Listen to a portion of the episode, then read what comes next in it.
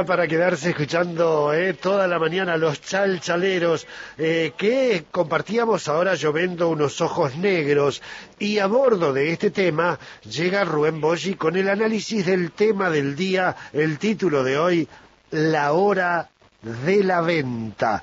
Buen día Rubén, ¿cómo estás? Buen día Sergio, encantado si precisas algo, estoy, estoy vendiendo a muy buen precio.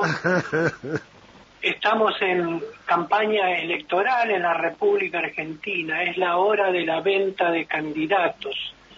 Ubicamos candidatos en todos los distritos políticos del país, algunos más, otros menos, todos salen en la radio y en la televisión porque están auspiciados por el Estado que le otorga la posibilidad de hacer conocer sus propuestas o por lo menos sus caras a través de publicidad que banca el Estado desde el Ministerio del Interior.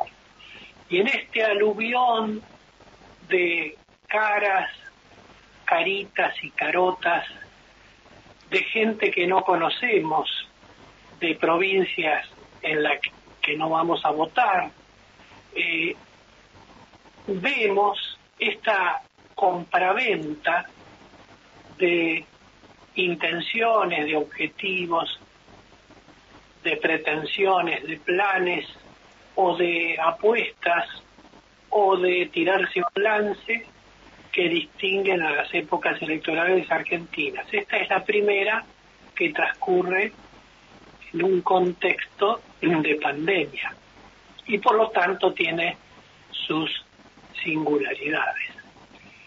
La primera singularidad es que hay primarias.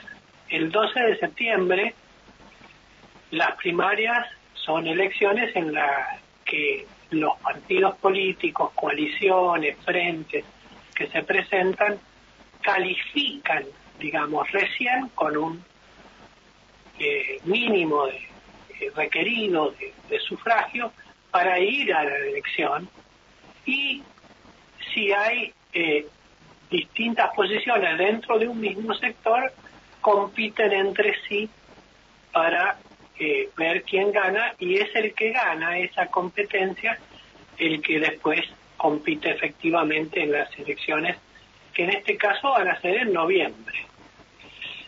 Bueno, la singularidad neuquina en estas elecciones es que el MPN, que participa de esta elección nacional, pues eligen candidatos al Congreso, tiene su primaria, es decir, tiene una interna que presenta tres, tres listas, de las cuales una es más o menos decorativa y las otras dos son competitivas. Una representa al oficialismo, actualmente en el gobierno, con Maje Ferrareso encabezando la lista, arquitecta, que actualmente funcionaria en la legislatura, y la otra es eh, encabezada por el ex vicegobernador Rolando Figueroa.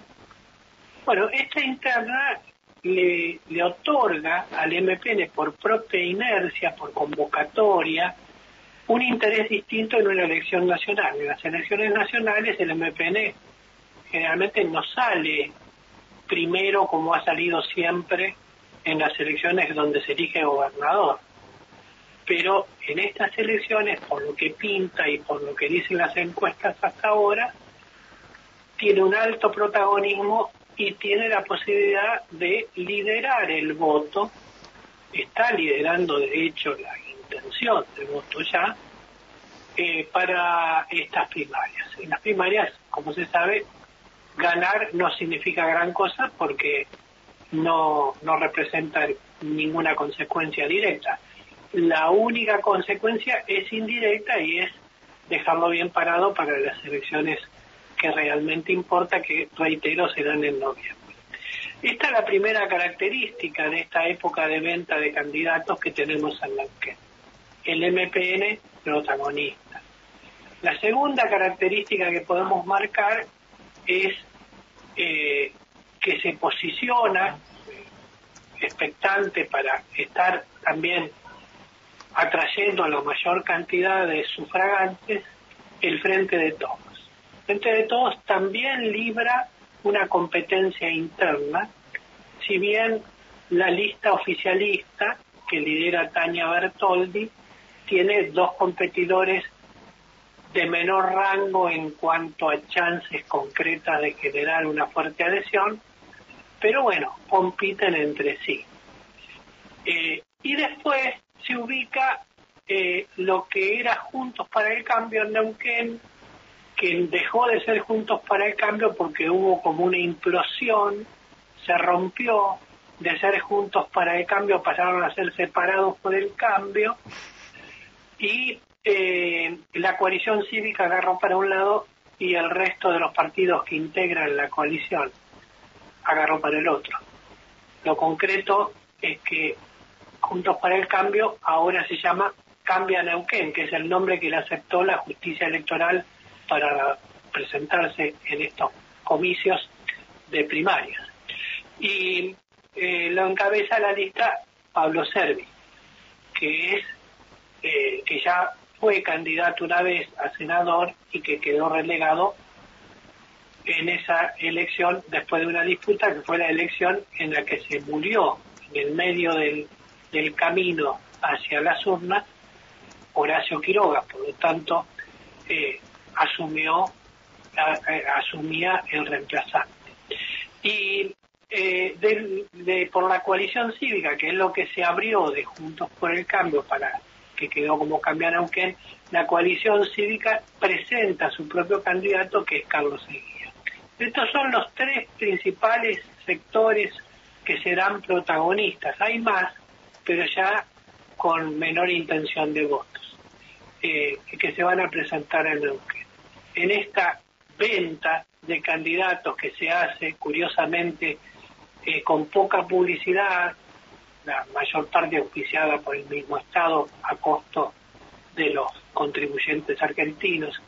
Eh, la otra parte reunida en las redes sociales, donde los candidatos apuestan fuerte, a veces pagando y a veces tratando de meter todo lo gratuitamente que se pueda, y una parte en los medios de comunicación tradicionales, una parte menor, digamos, a lo que estábamos acostumbrados como publicidad. También hay menos carteles en las calles, menos pintadas, lo que se agradece, por supuesto, porque se respeta un poco más el entorno en donde todos vivimos. Así que eh, en época de ventas, la política comenzó a tallar fuerte y seguirá así hasta noviembre inclusive, mes en el que se realizarán las elecciones nacionales. En Neuquén, en el medio, tenemos en octubre otra elección. Es en la capital. Neuquina es una elección municipal la que va a renovar, tal vez por última vez, el Consejo Deliberante en su mitad a mitad de mandato. Así que con este panorama me despido atentamente. Si quiere comprar algo, no tiene más que decirme, compañeros. Muchas gracias, Rubén, ¿eh? por la oferta. Muchas gracias.